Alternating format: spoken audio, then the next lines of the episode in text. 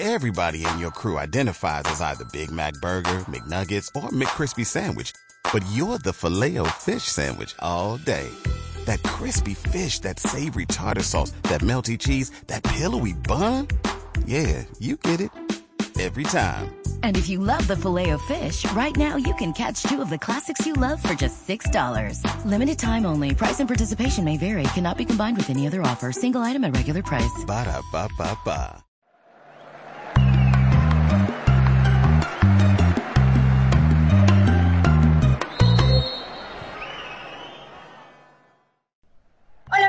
Terapia Deportiva, Melissa Gallego, Manuel Delgado, hoy bien identificados porque esta semana regresa la Liga Española. ¿Cómo estás, Manuel? ¿Qué tal, Meli? Excelente, realmente emocionado con el regreso de la Liga Española. Sé que muchos aficionados al fútbol también lo están. La posibilidad de ver al Barça y al Real Madrid de vuelta peleándose el título de el Rey de España, ¿no? Sí, definitivamente, y precisamente de eso queremos hablar, de quién llega como favorito para ganar el título. Sabemos que Barcelona es líder por dos puntos, el Real Madrid le sigue de segundo, pero vamos a debatir un par de puntos de quién piensa que es el favorito. Barcelona, Real Madrid, te cedo la palabra a ti de una vez.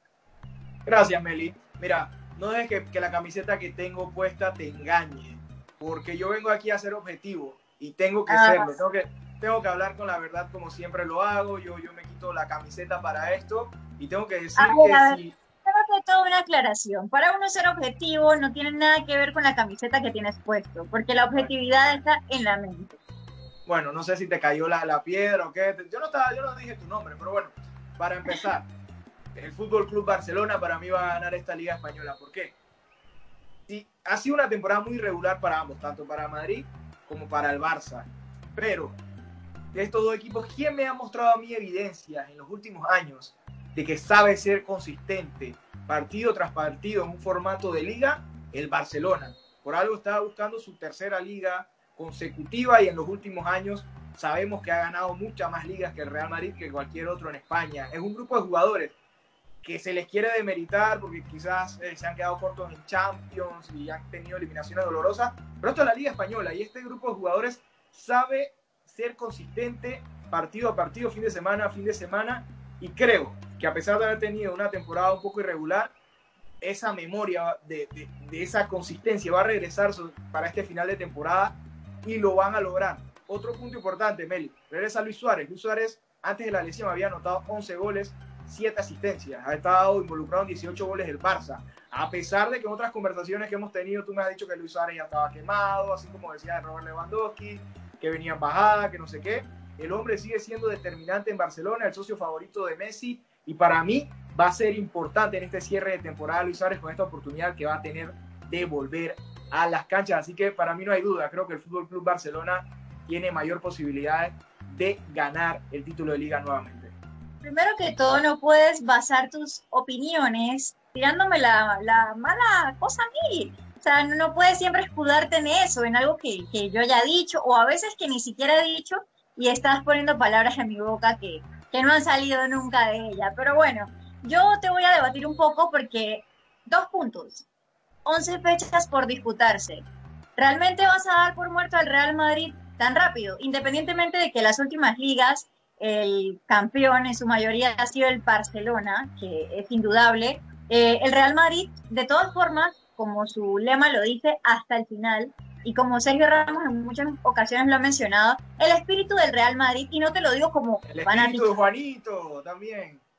no te lo digo como fanática, te lo digo como persona que le gusta el fútbol y que ha visto lo que ha pasado infinidad de veces con este equipo en instancias donde está todo perdido y prácticamente renace ese espíritu. Sí, en liga el Real culpable, el Real Madrid ha sido culpable muchas veces de perder la liga. ¿Por qué? Porque cuando el Barcelona tropieza, el Real Madrid no aprovecha estos tropiezos, como pasó justamente antes de que se suspendiera la temporada eh, Es con ese tropiezo ante el Real Liga, con ese tropiezo ante el Real Betis. Así que eh, yo pienso que no lo puedes dar por muerto. Uno. Y dos, porque tiene en contra la situación de Champions, que sabemos que el Real Madrid se enfoca mucho en este torneo, pero ahorita mismo la tiene difícil. Entonces yo pienso que Zidane, que ha mencionado en varias ocasiones que le gusta ganar la liga porque sabe que es un, torneo de, que demuestra mayor consistencia, no va a dar por perdido y no va a tirar la toalla como si nada pasara. Al final, mira, solamente le basta un tropiezo al Barcelona y que el Madrid gane su partido para que se ponga en ventaja o que el Barcelona tenga empate y que el Real Madrid pueda igualarlo en puntos. Y si igualan en puntos, el Real Madrid es el que tiene la ventaja por los enfrentamientos directos que tuvieron esta temporada. Entonces, no puedes descartarlo inmediatamente por esta situación estás hablando de situaciones muy, muy hipotéticas del Madrid, este grupo de jugadores en los últimos años. No, no, hipotéticas no. si nos vamos a la realidad de las estadísticas, Barcelona ha perdido más partidos esta temporada que el Real Madrid.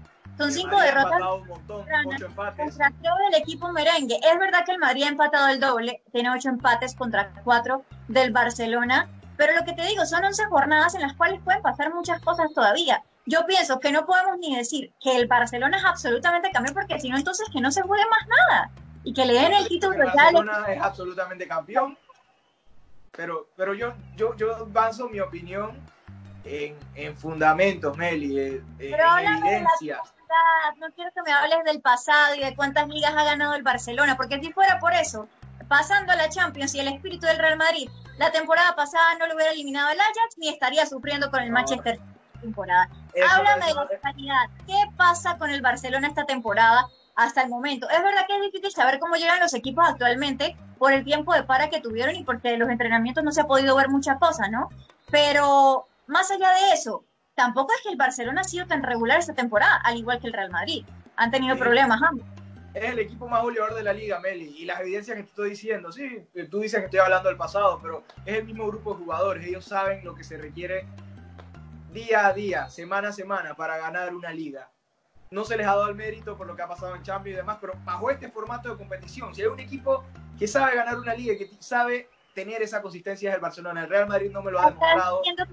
no sabe ganar. Y, ni, y ni, siquiera con Zidane, porque con Zidane ganaron una liga, sí, pero igualmente su especialidad era la Champions, que es otro tipo de competición. Bajo este formato, quien lo domina para mí es el Barcelona son 33 ligas, no puedes decir que no sabe ganar la liga. Quizás no lo ha hecho en los e- porque se han enfocado más, se han enfocado más en la Champions, sobre todo estos últimos años con Ancelotti y con Zidane, eh, porque sabemos que, se han enfocado más en la Champions. Es que, es que cuando llegaban a cierto punto de temporada ya la liga la habían perdido. ¿Por qué? Por ser altamente inconsistentes. Luego se motivaban para la Champions, sí, pero si quedaban fuera de la liga era por su propia culpa, por ser un equipo inconsistente de liga y es el mismo grupo de jugadores, la misma base y a mí no me ha demostrado lo contrario. Puede que me calle la boca, pero no me lo han demostrado y por eso te digo, yo hablo aquí con evidencias. Meli, vamos a hablar de otro punto importante, el calendario de ambos equipos para cerrar la liga. Para mí no hay mucha diferencia entre ambos calendarios. No siento que uno de los dos tenga un calendario particularmente eh, más difícil que el otro. No sé si tú lo ves diferente. Vamos a repasar un poco. Los partidos que le faltan al Barça, Mallorca, Leganés, Sevilla de visitante, ese es un partido bravo. Eh, Athletic Club de Bilbao, un rival fácil. Celta de Vigo, Atlético Madrid, uno lo puede ver como un rival, un rival difícil. Lo cierto es que el Atlético ha tenido una mala temporada y el Cholo Simeone no le gana al Barcelona eh, en la liga prácticamente. Villarreal, Español, Valladolid, Osasuna y a la vez. Mientras tanto, el Real Madrid, Eibar, Valencia, Valencia es difícil. Real Sociedad, todos recordamos lo que hizo la Real Sociedad al, al Real Madrid en la Copa del Rey. Mallorca, Español, Etafe, tampoco es un rival fácil. Athletic Bilbao, otro de los rivales que también tiene Barça en común, difícil. A la vez Granada, Villarreal y Leganés, quizás el cierre de, de temporada un poco, un poco más sencillo. Para mí no hay mucha diferencia entre ambos calendarios. Mira, para mí quizás el partido más complicado que pueda tener el Madrid es el de la Real Sociedad, eh, y para el Barcelona el del Sevilla. Y entre la Real Sociedad y el Sevilla, el Sevilla es un equipo que está tercero en la liga, por encima incluso del Atlético de Madrid, porque sabemos que el Atlético no ha tenido su mejor temporada, ¿no? Pero Sevilla me parece que es un rival un poco más difícil, más duro. Y sobre todo teniendo en cuenta que aunque van a jugar en un Ramón Sánchez Pizjuán sin fanaticada, pues igual es como que están en Sevilla, por lo menos, y de cierta forma es un equipo difícil, no solamente porque juegan en casa, porque básicamente eso ahorita no pesa tanto, pero sí es uno de los equipos, o después del Real Madrid, es el equipo más difícil que pueden enfrentar en esta temporada. Así que me parece que ese punto de Sevilla va a ser clave también en el calendario del Barcelona. Bueno, para mí, para mí no, no hay tanta diferencia entre un calendario y otro. Y otro punto que te quiero presentar para ti, ya que regresan dos jugadores importantes de lesión, Eden Hazard y Luis Suárez. ¿Quién de los dos va a ser más determinante? Yo no tengo la menor duda que va a ser Luis Suárez. 11 goles, 7 asistencias antes de lesionarse. Hazard se le ha pasado lesionándose esta temporada por su falta de profesionalismo, por haber llegado mal a la pretemporada, por haber hecho una mala pretemporada y por no haberse cuidado antes de que iniciara la temporada. Para mí es Luis Suárez. No sé si tú piensas que Hazard va a hacer mayor diferencia.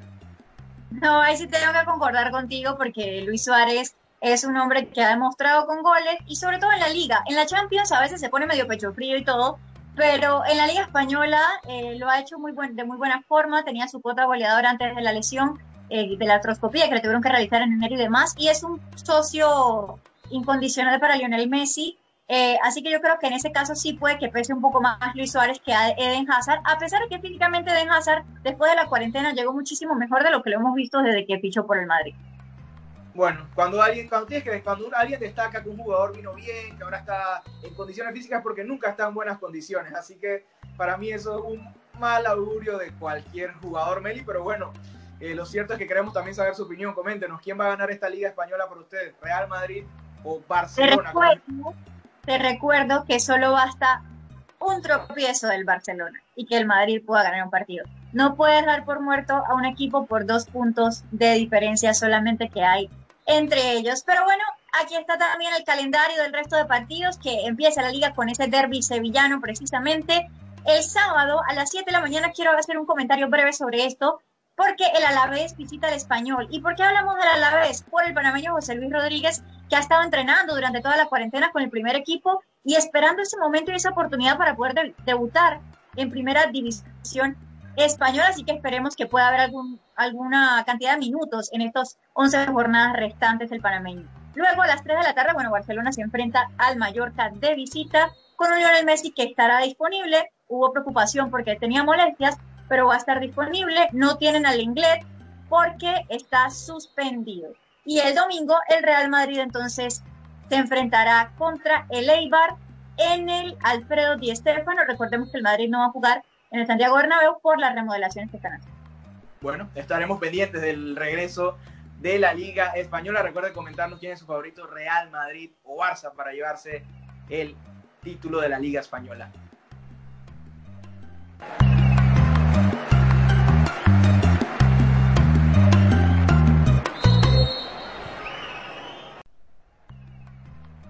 Y esta semana en el podio les traemos tres películas de fútbol. Así que acompáñenos a hacer este breve repaso.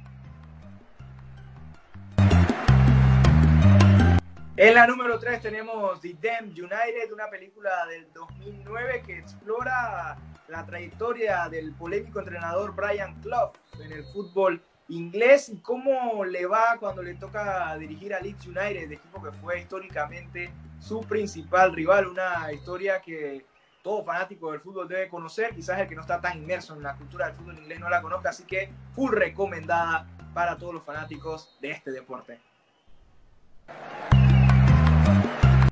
Y en la número 2 tenemos Green Street Hooligans, una historia de un estudiante de Harvard que se muda a Londres y queda inmerso en todo este mundo de los hooligans, las barras bravas del fútbol inglés. Es muy interesante, así que no se la pierdan.